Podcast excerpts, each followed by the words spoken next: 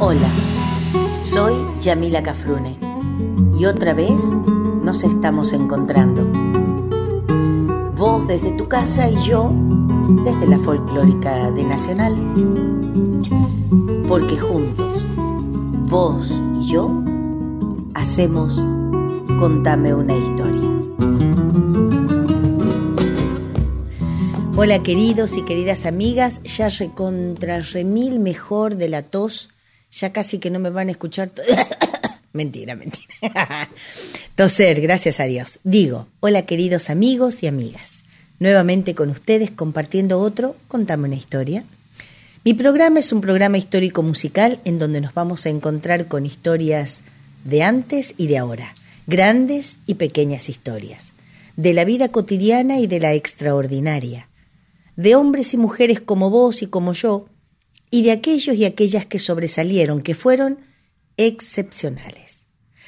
También historia de las cosas que nos rodean y que, sobre todo, hacen a nuestra identidad, a nuestro sentido de pertenencia a la América Grande, que alguna vez fue el sueño de muchos y de muchas, y por qué no, que aún sigue siéndolo.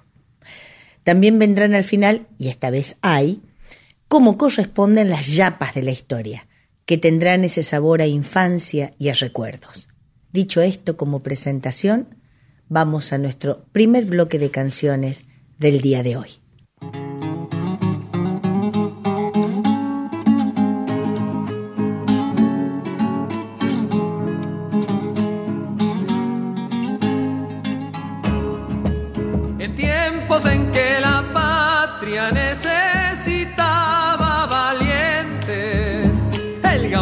Martín se puso a pelear entre Verau con su gente. El gaucho Martín se puso a pelear entre Verau con su gente. Del Alto Perú venían, te entraban ya en un maguaca. Y ahí nomás Martín lo salió a tomar con boleadoras y lanzas y ahí nomás Martín lo salió a topar con boleadoras y lanzas donde termina la calle va levantándose el cerro allí va Martín Don Martín Miguel con sus cien gauchos de fuego allí va Martín Don Martín Miguel cien gauchos de fuego. Vamos otra.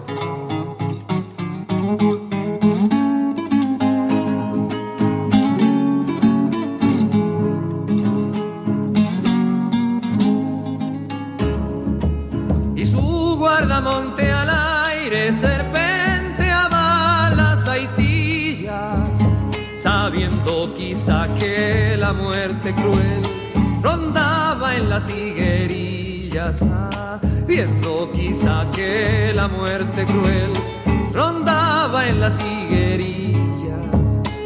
Al alba se sintió un grito desgarrando todo el valle. Murió don Martín, murió don Martín, lo está llorando el gauchaje. Murió don Martín, murió don Martín, lo está llorando el gauchaje donde termina la calle, va levantándose el cerro. Allí está Martín, don Martín Miguel, con sus cien gauchos de fuego. Allí está Martín, don Martín Miguel, con sus cien gauchos de fuego. El tema del día, como tantas veces les he dicho, no va a ser solamente para un solo programa, mm, va a llevar más de uno, por lo menos más de uno. La verdad es que con esta clase de temas es que más extraño los programas en vivo, por supuesto, creo que más extraño es la participación de ustedes a través de los teléfonos, ¿no? Pero hagamos de cuenta, hagamos de cuenta. Por lo menos estoy siempre con Seba Rodeiro, que es quien me graba, medita, y mandamos el programa ya hecho para la Radio Nacional y estamos tomando unos matecitos. El tema de hoy es el gaucho argentino. Estuvimos hablando el tema, el, el programa pasado del poncho. Así que dije yo, ¿con qué puedo yapar el programa del poncho? Obviamente, con el gaucho. Pavada de yapa. Pero el tema del gaucho da para muchísimo porque tiene gran cantidad de aristas, gran cantidad, yo puedo desmenuzarlo muchísimo. Pero vamos a comenzar por la etimología, es decir, la raíz del término. ¿Qué quiere decir la palabra? ¿O de dónde viene? La palabra en sí tiene origen en dos idiomas, quechua y mapuche. Ellos hablaban sobre el huacho con H, cuyo significado es huérfana. Sí, exactamente. El Seba me hace la, la fierita. Sí, huachín, esa fierita con el dedo pulgar y el índice así tipo en forma de L, y puesta así en la pera, ¿no? Guachín. Pero yo recuerdo que antiguamente era una forma de insultarte, decirte guacho, porque era una forma de insultarte, de humillarte, decir no tenés madre ni padre, porque es huérfano, guacho. Pero hoy decimos guachín, el guachín, todo, tiene otra connotación. Hay quienes afirman que esta palabra, gaucho, ya existía a fines del 1700. Y si estamos diciendo que es o proviene del vocabulario mapu o quechua, no sería muy extraño que hubiera figurado ya, perdón, hubiera aparecido en el 1700. El historiador Luis Pinto dice que el origen de todos los vocablos que supuestamente, origen de todos los vocablos que dieron origen supuestamente a la palabra gaucho, son dudosos. ¿Y por qué explica él? Entre algunos de los fundamentos que esgrime, dice que la palabra gauderio, que es una palabra que yo escuchaba mucho cuando era muy jovencita, o más joven, diría China Zorrilla, y hablábamos del gaucho, escuchaba o leía la palabra gauderio, a la que en un principio se la consideró antecesora de la voz gaucho. Digo, gauderio casi nunca fue utilizada en nuestro vocabulario, y que inclusive fue posterior a la palabra gaucho, por lo tanto no podía ser su mamá Tenía que ser un derivado de la palabra gaucho. Otro autor, Emilio Coni o Conti, historiador también, menciona que en 1790, en un informe al virrey Arredondo, estamos hablando 1790, antes de la Revolución Nuestra, dice que en una carta, el informe, perdón, un informe al virrey Arredondo se decía malévolos, abro comillas, ¿no? Malévolos, ladrones, desertores y peones de todas castas que llaman gauchos. Estamos hablando de 1790. Ya aparecía la palabra gaucho de una manera un poquito despectiva. Peones, malévolos, ladrones. ¿eh? No hablaba de hombre de campo al que se lo llamaba gaucho. Sin más rodeos, el origen del vocablo en nuestra patria, em, los términos gauchos, paisanos, campesinos, hombres de campo, son prácticamente usados casi como sinónimos. Pero hay que hacer una salvedad. La palabra paisano tiene una connotación más castiza, es como más noble, si se quiere, en comparación con la palabra gaucho, término que llevaba inserto una condición de inferioridad. Siempre era como un denostar. decir gaucho era decir pobre tipo. Muchos autores y viajeros extranjeros han dejado plasmado en sus escritos el significado de cómo concebían ellos a nuestro hombre. Entre algunos encontramos que dicen, abro comillas, gauderios, mala camisa y peor vestidos.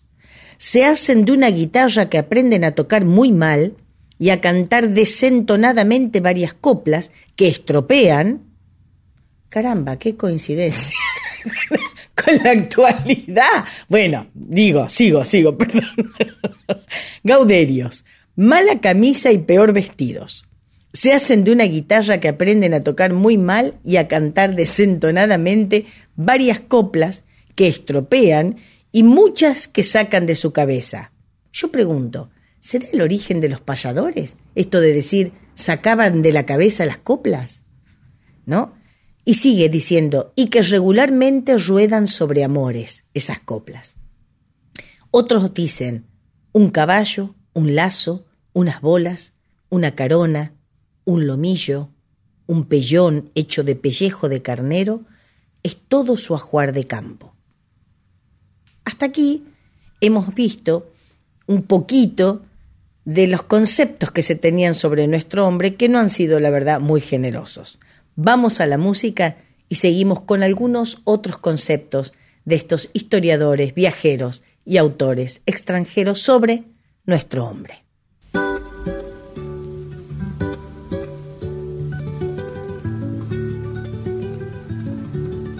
Gaucho, gaucho que estás en todas partes, en la tierra, en los árboles, en toda pisada de caballo en todo vuelo de ave.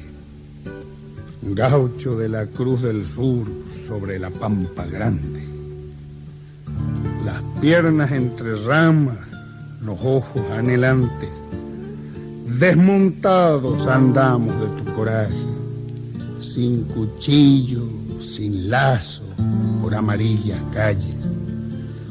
Viento ladrón de libertad y honra metido en los trigales donde la voz que diga, por aquí, en nuestra amarga tarde, donde la voz de valeroso rumbo, que nos enanque y el ala del sombrero otra vez nos levante. Fuerza que se ha alejado de nosotros por el mañana, hágase. Vénganos otra vez, oh gaucho, tu coraje. Vénganos tu conciencia del deber Vénganos tu arranque, tu cuchillo de fuego, tu altivez, tu donaire, tu canto de jilguero, tu baile, tu corazón de niño, tu ángel. Vénganos sobre el campo, por el aire.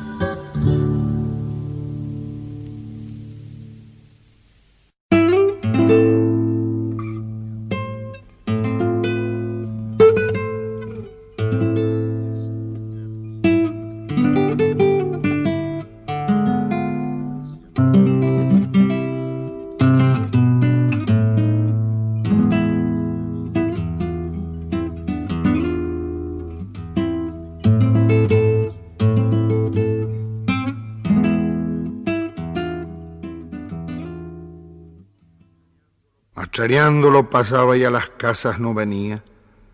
Solía rimarme de día, más lo mismo que el carancho, siempre estaba sobre el rancho espiando a la policía. Vala el tierno corderito al lado de la blanca oveja, y la vaca que se aleja llama al ternero amarrado, pero el gaucho desgracia no tiene a quien dar su queja.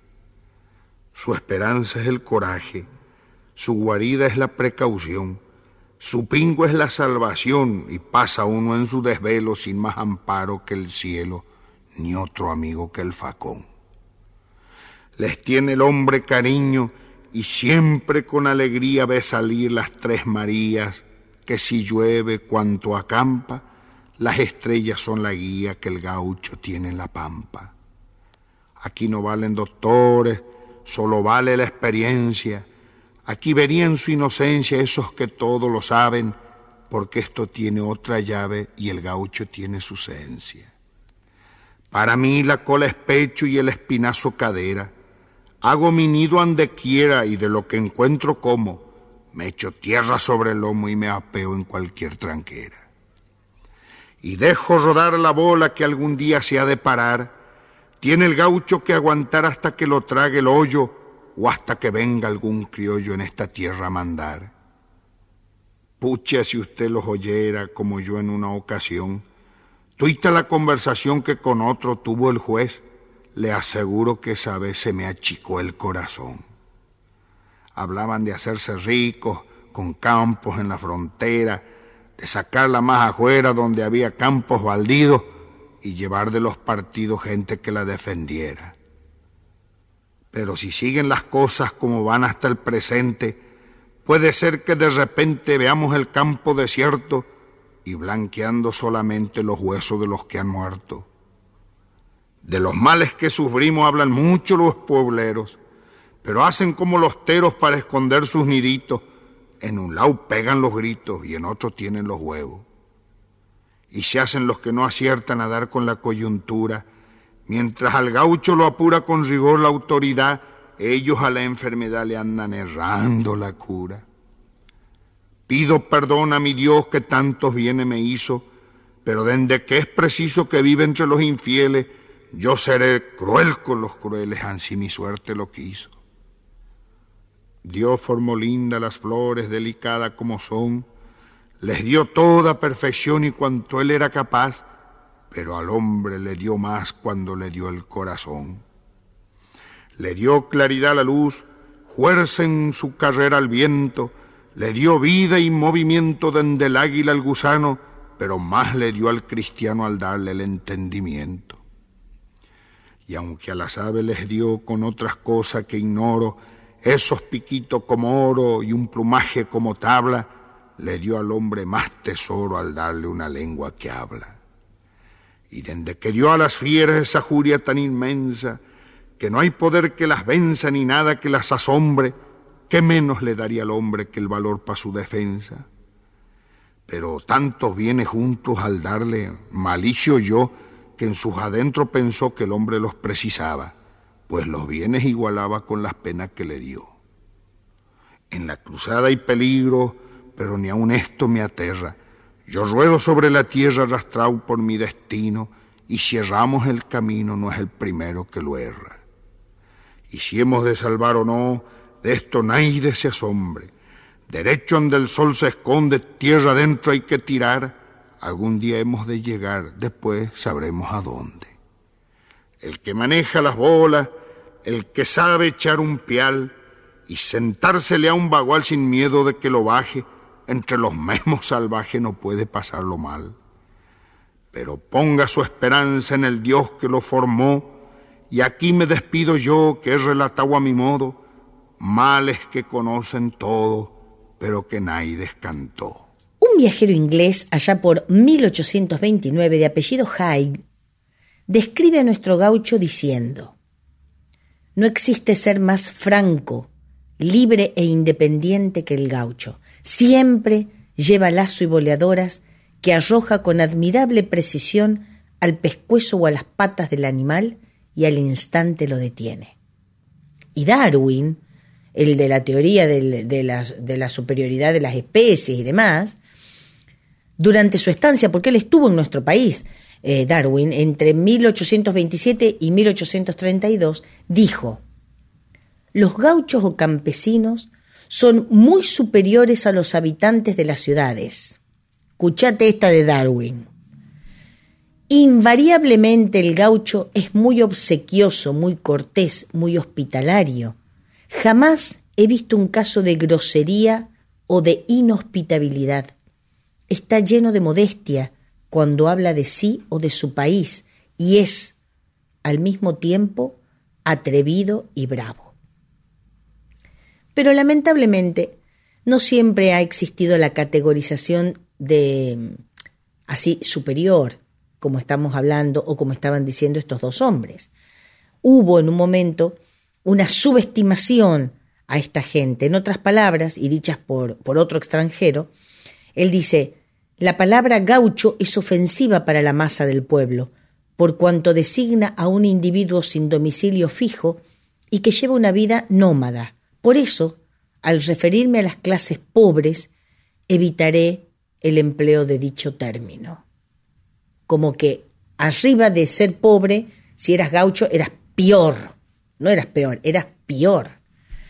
Bueno, todo lo dicho es referido solamente al vocablo, pero ya saben que tenemos que sintetizar lo máximo que podemos todos estos, todos estos contenidos. Ya iremos viendo todo lo referente a estos criollos en el transcurso del programa. Ahora bien, ¿quién era el gaucho? Ya vimos qué, cuál era el origen de la palabra y cómo lo consideraban los extranjeros. Ahora, ¿quién es el gaucho o quién era el gaucho? Bueno, la mayoría eran personas normales, comunes, como vos, como yo, que habían elegido vivir en la pampa, donde abundaba el pasto, el agua, el ganado, ganado marrón, que era principalmente el alimento del gaucho. El hombre, el gaucho era un, un hombre al que no le gustaba estar bajo presión, bajo patrón y bajo un patrón político. Es decir, ni patrón laboral ni patrón político. Él le gustaba eso de extender la mirada en la pampa y ver pampa y horizonte, ¿no? Allá, la línea del horizonte. Pero claro, había que vivir. ¿Y de qué se vivía? Y había que conchavarse. Conchavarse, un conchavo es un trabajito que te dura un tiempo, ¿no? No es un trabajo estable, un conchavo. Pero girando de un lado para el otro, así que no se quedaba nunca a vivir en un solo lugar, salvo que se hubiera asentado con familia, por ejemplo.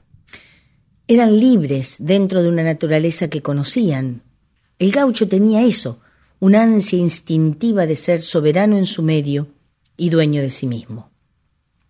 Podía decirse que estaba tan mimetizado con el ambiente que parecía brotado espontáneamente de la tierra.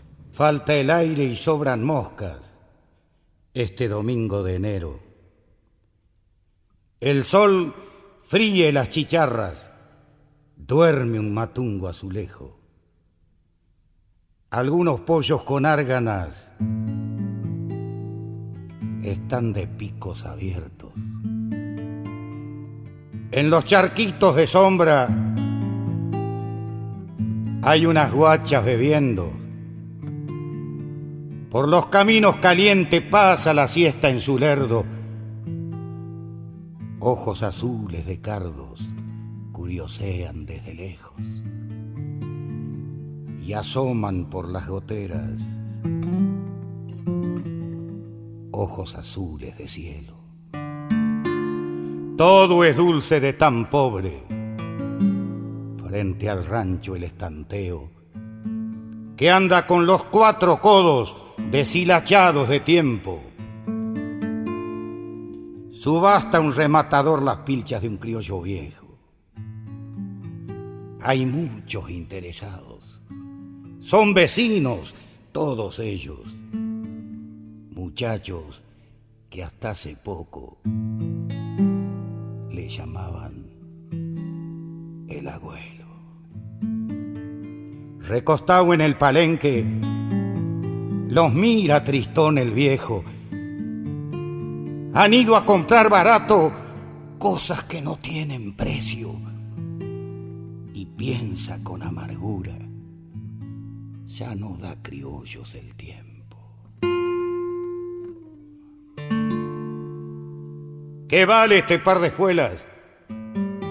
Y las rodajas de fierro son como dos lagrimones que llorasen por su dueño. Con ella salió a ganar hace ya muchos inviernos la novia en un bagual blanco la vida en un bagual negro. Los mozos suben la oferta. Doy 10, 15, 20 pesos. Disputan como caranchos el corazón del abuelo.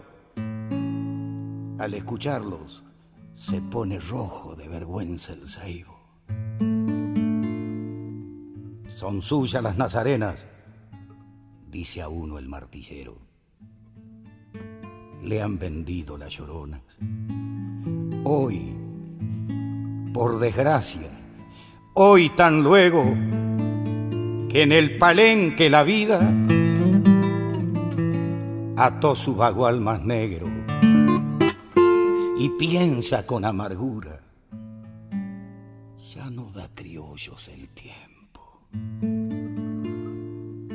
Sacan a la venta un poncho donde garúan los flecos para mojarle los ojos al que se lo lleve puesto.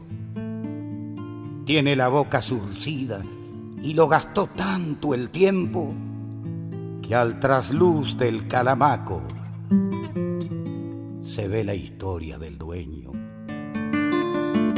Guampas, chuzas y facones lo cribaron de agujeros, pero su filosofía siempre le puso un remiendo, de día con un celeste, de noche con un lucero.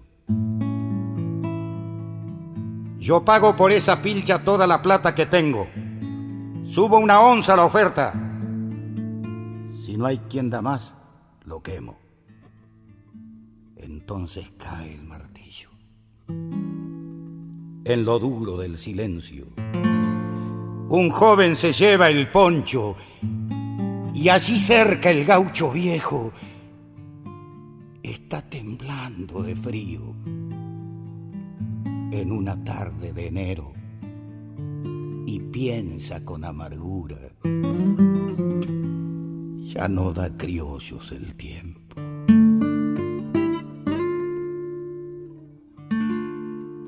Así pierden la bajada lo que ganó en el repecho.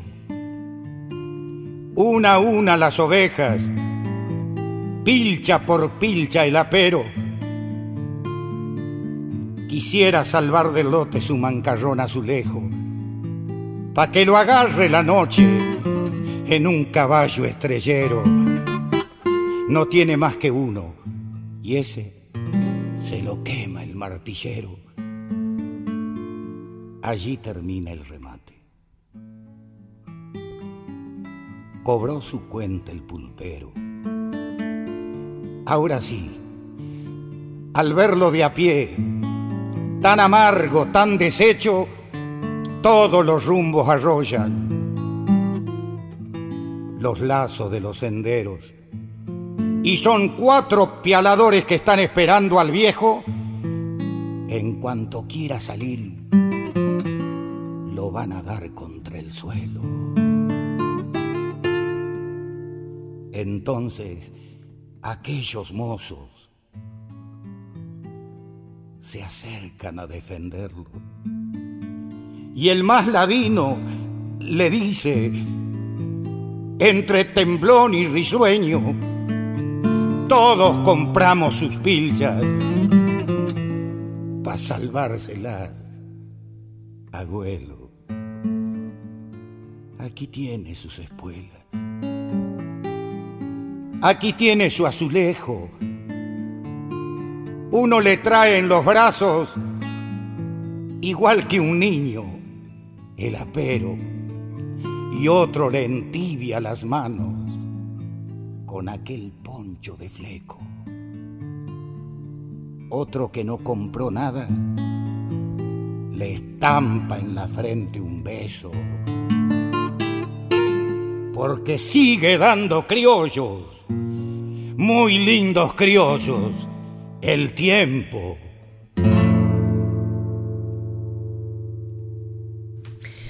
Estos gauchos eran mezcla del americano con el español, ya sea que este fuera español, peninsular o americano, ¿no? Y con las virtudes y no tan virtudes de ambos. Y era también la contraposición a los habitantes de las ciudades. ¿Por qué?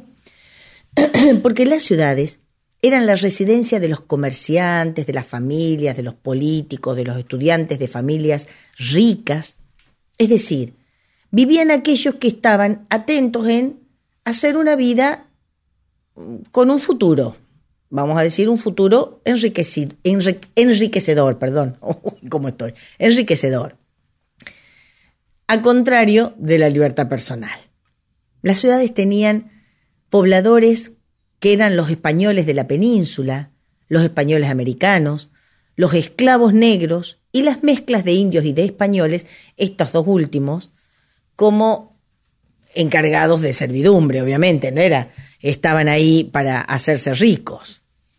Pero así como era de independiente en cuanto a su vida y a su trabajo el gaucho, también lo era con respecto a las vicisitudes políticas de la época, porque ya les había dicho yo que no quería patrón laboral ni patrón político. Ustedes deben recordar una película que era La vida de Juan Moreira, la, película de Leonardo Fabio, si no me equivoco, protagonizada por Rodolfo Bebán, que era una especie de gaucho matrero, gaucho buscado, y que recién vuelve al pueblo a limpiar su nombre, o limpia su nombre, cuando es conchavado por la figura política, el caudillo político de ese momento, que le limpia el nombre y lo toma de guardaespaldas o de patovica, sería el actual, ¿no? Para que lo defendiera. Recién ahí el Juan, Juan Moreira, el Juan vuelve a tomar, a limpiar su nombre. No le importaba estar eh, en, un partido político. Eh, sí le importaba si le limpiaban el nombre, como en este caso. Por eso digo, era libre absolutamente, ¿no? También esto de la política tiene que ver con el Martín Fierro y sus dos partes, porque el Martín Fierro tiene dos partes bien diferenciadas y son partes políticas. Pero del Martín Fierro nos ocuparemos en otro programa. Bueno, ¿se acuerdan que al comienzo del programa les dije que tenía un montón de aristas para tratar el gaucho? Bueno, comenzamos con el significado, seguimos con los conceptos que de él tenían diferentes autores e historiadores, Vimos algunas de las características y ahora vamos a hablar sobre su derredor, su alrededor, sobre su medio. ¿Y por dónde vamos a comenzar? El año pasado hablamos del caballo, este año hablamos del poncho, hablamos de las comidas, hablamos de los juegos, vamos a hacer el rancho. ¿Dónde vivía el gaucho? El rancho es la casa del gaucho. Y ahí está, terminó fuera hasta mañana. No. Vamos a ver cómo lo construía. Lo construía él solo, con sus propias manos y con los materiales que encontraba en el mismo lugar. Es decir, a grandes rasgos los materiales eran paja, barro, palos, cañas. Llegó a utilizar bosta de vaca y bosta de caballo mezclada, obviamente con paja y con barro, para hacer el adobe. Eh, el material que nosotros le revoque, como le decimos nosotros. Eventualmente podía contar con alguna pared hecha de cuero de vaca. El cuero que lo había sobado y que muchas veces con pelo lo ponía en alguna pared como reparo y a veces lo usaba de puerta. La estructura del propio rancho la hacía con palos duros y estaba atada con tientos que previamente los había remojado. ¿Por qué? porque cuando el tiento que he sacado del cuero, es el cuero cortado en tiritas, vamos a decir, cuando mm, estaba mojado, lo ataba a los palos, ataba los palos con ese tiento, y cuando estos se secaban, se fijaban más, quedaban más apretados. Eh, otro día les contaré cuando los dicen que lo estaban estaqueando al sol con los tientos mojados, cuando un hombre era estaqueado al sol con los con los tientos mojados, cuando se iban estirando a medida que el sol iba saliendo, el hombre iban estirándolo al hombre. Por eso las estaqueadas eran tan bravas, ¿no? El Martín Fierro dice, al que es amigo jamás lo dejes en la estaqueada. Después hablaremos de qué significa todo esto. Eh, solían tener los eh, ranchos una abertura que oficiaba de puerta cubierta con un cuero o con madera, al igual que una o dos ventanas. Eh, casi siempre se componían los ranchos de una sola habitación donde habitaba toda la familia. Ahí dormían sobre mantas y con suerte en algunos catres artesanales. La cocina por lo general estaba afuera, era como otra pieza por separado del rancho, y eh, si se encontraba en la misma habitación era, no sé, era como un círculo hecho de piedritas de adentro se ponían las brasas, es decir, los palitos con los que se hacían las brasas, y ahí se cocinaba. Y si estaba afuera, si era como otra habitación, ustedes lo van a ver en las figuritas de los villíquenes y demás cuando, bueno, el que tiene mi edad, o la que tiene mi edad, que se alargaban las pajas del techo y hacían que cubriera otra como otra habitación y esa era la cocina. Muchas veces ni siquiera tenía puerta. Por supuesto que si hablamos de hacer asados, era tarea de varones y era de estar afuera, salvo que se colocara una especie de cruz hecha de, hierro donde se ensartaba la carne y se cocinaba dentro del rancho.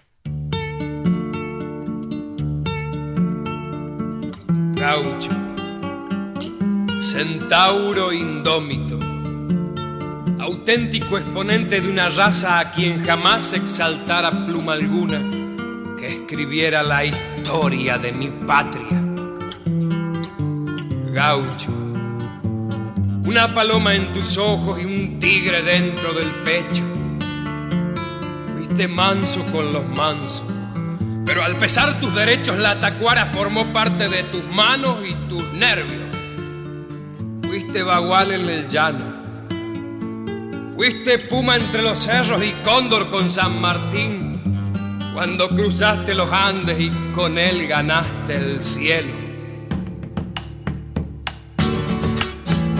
Entre llanto de guitarras y grito de montonero, con Facundo y con el Chacho, con Juan Manuel y Dorrego, hiciste tuya la patria que pretendió el extranjero.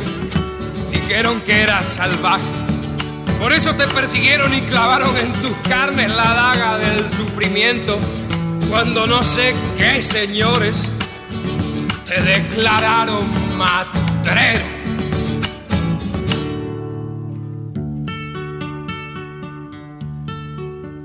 Y la sangre hecha semilla dejada en mil entreveros. Cuando montado en un potro sin más armas que tus sueños sembraste patria y conciencia para cosechar derechos, nunca te los valoraron. Según por ahí dijeron, total es sangre de gauchos y no tiene ningún precio. Mas tu único ideal era el de ir ganando patria. Pienso que siempre el cristiano apechugó el sufrimiento es por eso que yo siento de esta manera tu ofensa. Por salir en tu defensa yo te brindo mi homenaje con mi pluma y con mi acento. Porque tu tierra es la mía. Porque es mi sueño, tu sueño. Que se enojen los que quieran. Yo, yo te bendigo, matrero. El techo, como les dije recién, era de paja y casi siempre tenía un agujero en el medio, estamos hablando del techo del rancho, ¿no? Y casi siempre digo tenía un agujero en el medio para que saliera el humo, ya sea de la cocina o de la fogatita que de veces hacía para no tener frío, porque bolsa de agua caliente, ni hablar, no había para más, chau, fogatita. Por lo tanto, y en virtud de todo esto, sabemos que había que estar yapando tanto las paredes como el techo del rancho cada dos por tres, en virtud del material que se usaba. Hablábamos de barro, si había mucha lluvia y demás, a cada rato había que estar yapando las paredes, a pesar de que eran, tenían un grosor no como ahora, ¿no? Todavía hay casas con, con paredes de más de 30 centímetros, porque así se hacían las casas antes. Bueno, mi casa es así, por ejemplo yendo, volviendo al rancho del, gaucho de antaño de principios del siglo XIX. Se alumbraban con cebo vacuno porque las velas de cera vinieron después y fueron privilegios de algunos, no eran velas permanentes para todos y tampoco tenían que estar todo el tiempo prendidas porque eran caras. Y dentro de este rancho se podía tener algunos cráneos de vaca, que se los usaba como asientos o como banquitos, o algunos troncos cortados más bien chatones, alguna que otra mesita de madera de, poca altura. El baño, ¿cómo era el baño de los ranchos? Simplemente un pozo cavado en la tierra. Tenía dos piedras o dos maderas como para firmar en ambos lados desde el pozo para firmarte, para que sirvieran de apoyo a quien lo usaba, luego de ponerse en cuclillas y bueno, y hacía sus necesidades, ¿no? Este pozo estaba no estaba a la vista, estaba medio oculto, estaba atrás del rancho o, o perdón, oculto, eh, con algunas paredes más o menos hechas con una paja brava, con algunos troncos, como para que se supiera que ese era el excusado, como se le llamaba antes, el excusado, pero estaba lejos del rancho, por todas las razones obvias. En realidad el rancho era, para el gaucho, era, no era un lujo, era una necesidad era donde se refugiaba después de haber arriado, haber estado arriando Hacienda o, de, de haber terminado algún conchavo y como dijimos, cuando tenía familia. Ahora, si lo encontrábamos llevando Hacienda, se fabricaba, por ejemplo, no podía llevarse un rancho portátil o una casilla rodante. ¿Cuál era la casilla rodante del gaucho? O las carpas de los gauchos. Bueno, se fabricaba un bendito. Bendito, así, con B larga tal cual suena. ¿Qué, ¿Qué era el bendito?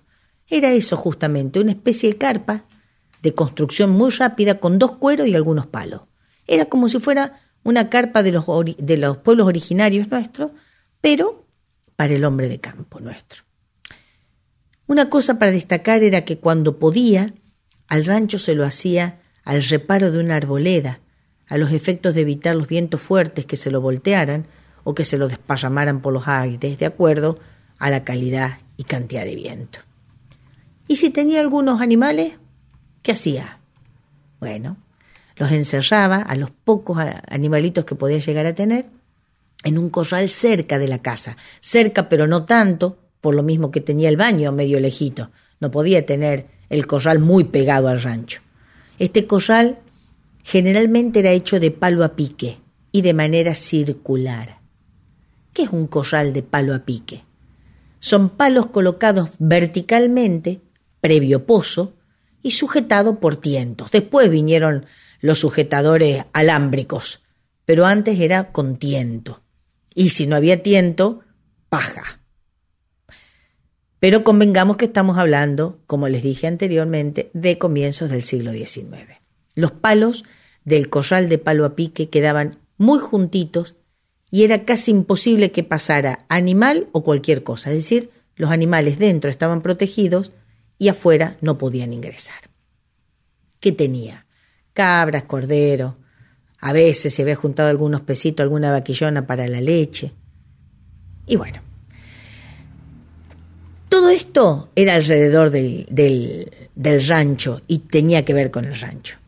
Vamos a un nuevo bloque de canciones y les cuento a qué se dedicaba el gaucho, cuáles eran sus tareas cotidianas.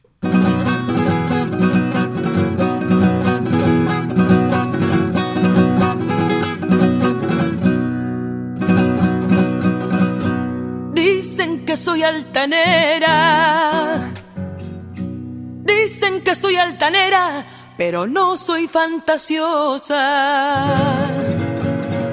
Sencilla pero vistosa, sin jactancia con donaire.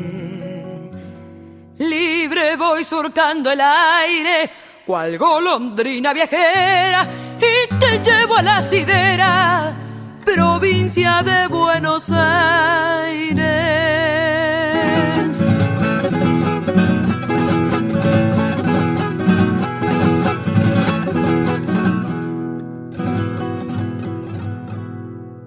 Soy bastante refaloso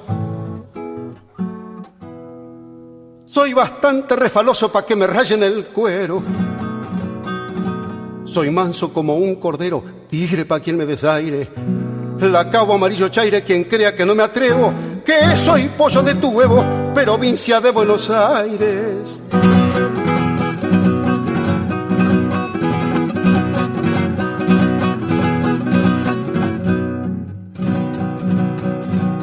No ando llorando miseria ando llorando miserias, ni cobro para cantarlas. Siempre preferí aliviarlas, otros la hacen comerciable. Con un precio incalculable, están con la panza llena. No mercachiflo tus penas, provincia de Buenos Aires.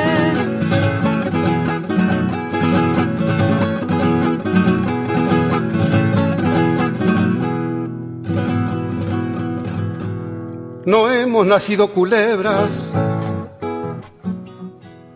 No hemos nacido culebras, los pámpanos son serviles. Conozco ciertos reptiles de arpagatas despreciables que se arrastran miserables y andan chimangueando el cielo. Esos no son de tu suelo, provincia de Buenos Aires.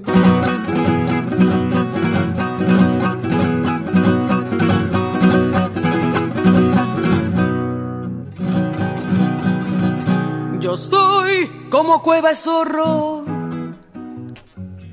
Yo soy como cueva zorro, no me tuerce la mentira. Y soy como asau de tira que no le hace mal a Naides. No quiero nada de balde, y lo que es mío, lo quiero. Como argentino y provincia de Buenos Aires.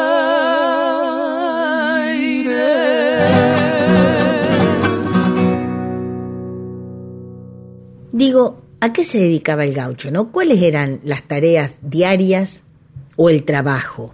Y, y claro, hablar del laburo del gaucho es medio formal, diría yo, porque todo lo que estamos comentando, lo que hemos comentado desde el comienzo, lo que dijimos del poncho, lo que dijimos de la pampa, lo que... El tipo era un tipo libre. Decir que, que estaba trabajando formalmente era algo medio como extraño.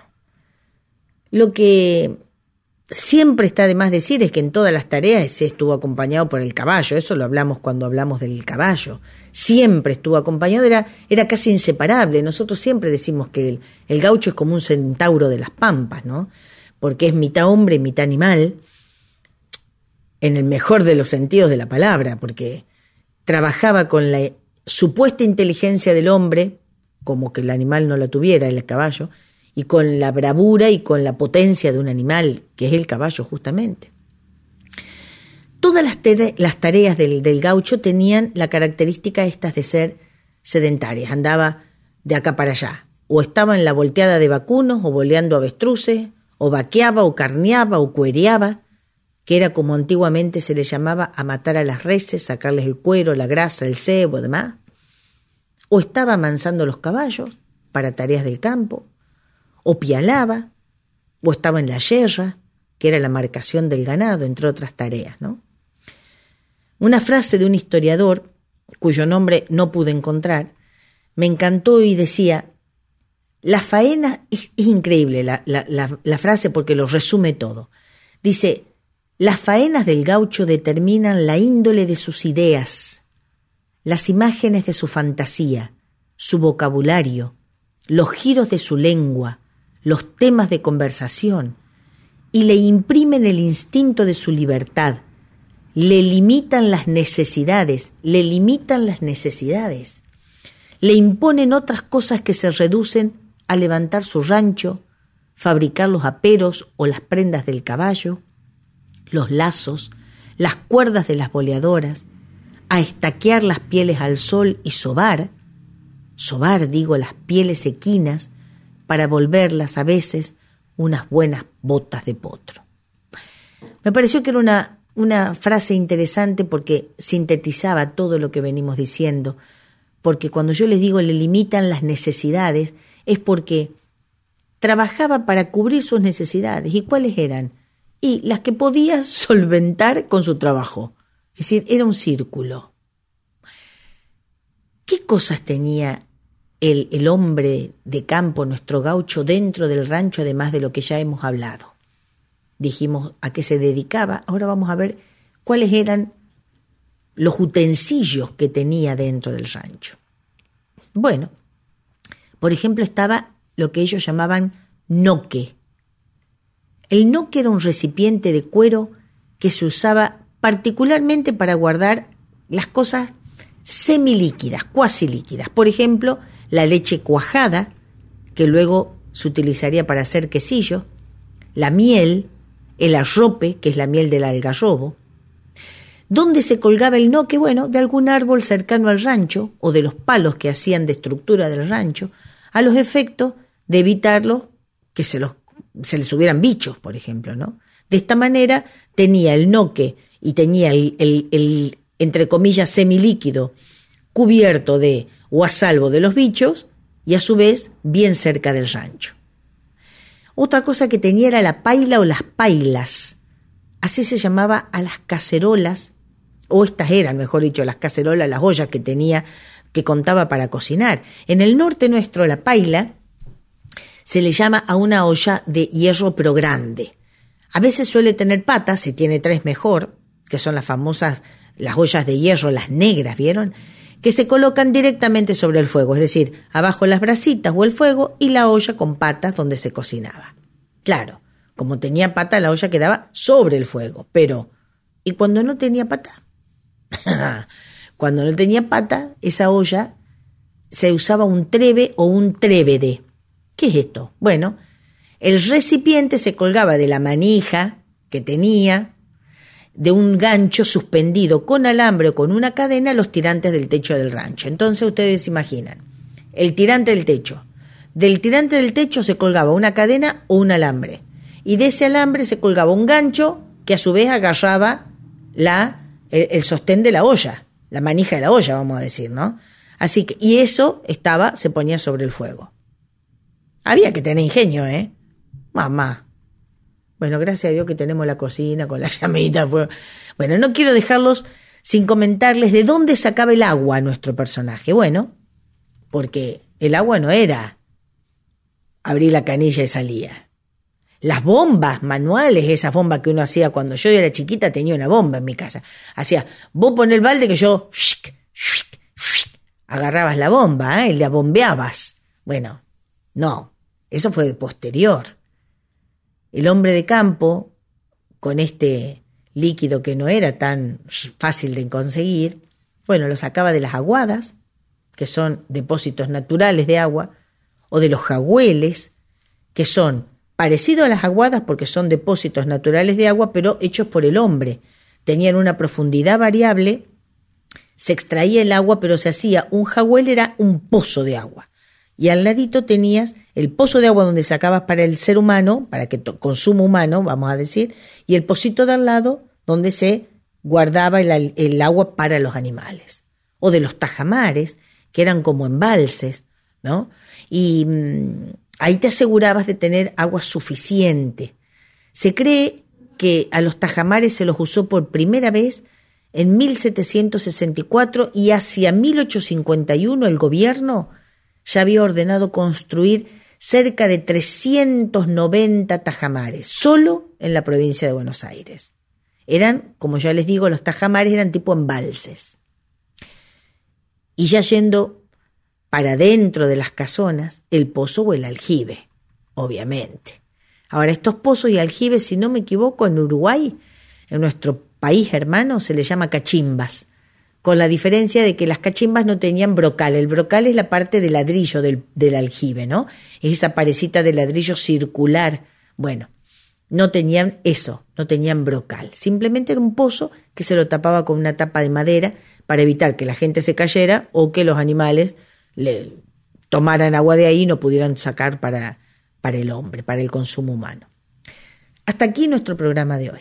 Es decir, hablamos de el término del gaucho, de dónde venía, cómo se habló del gaucho, que lo criticaron, dónde vivía el gaucho, cómo se hacía, cuáles eran los enseres que tenía dentro del, rancho, que había un agujero en el techo, que la cocina estaba afuera igual que el baño y que el corral, obviamente. Hablamos de dónde sacaba el agua, pero nos van a quedar un montón. Una solamente una chapita para hoy. Algunos ranchos tenían colgados de la humilde pared un crucifijo, hecho con palo. Eso era a veces todo lo que podían llegar a tener como adorno. El tema lo vamos a seguir seguro la semana que viene porque nos falta hablar mucho de esto. Otra chapita.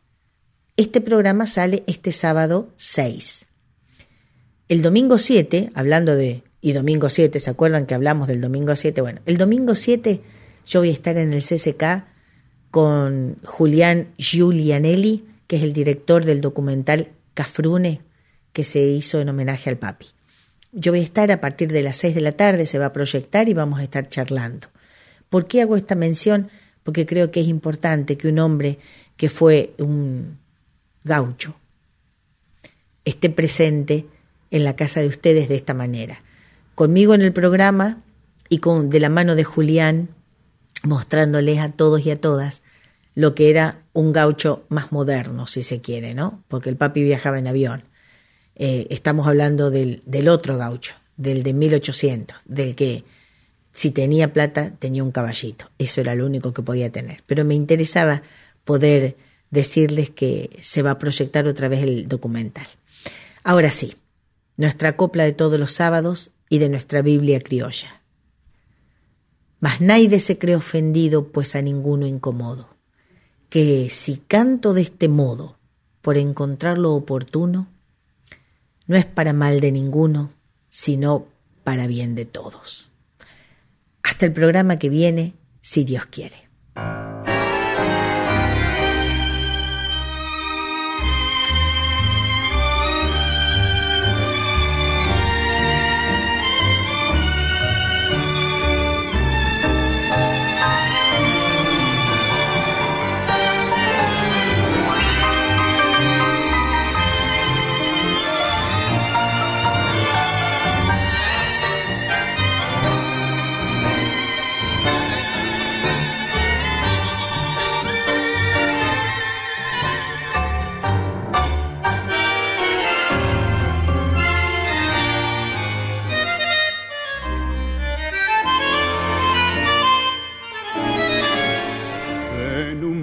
almacén del Paseo Colón, donde van los que tienen perdida la fe. Todo sucio harapiento, una noche encontré a un borracho sentado en oscuro rincón. Al mirarlo sentí una profunda emoción, porque en su alma un dolor secreto adiviné y sentándome cerca a su lado le hablé y él entonces me hizo esta fiel confesión. Ponga amigo atención, sabe que es condición de varón el sufrir. La mujer que yo quería con todo mi corazón se me ha ido con un hombre que la supo seducir. Y aunque al irse mi alegría atrás de ella se llevó no quisiera verla nunca que en la vida sea feliz.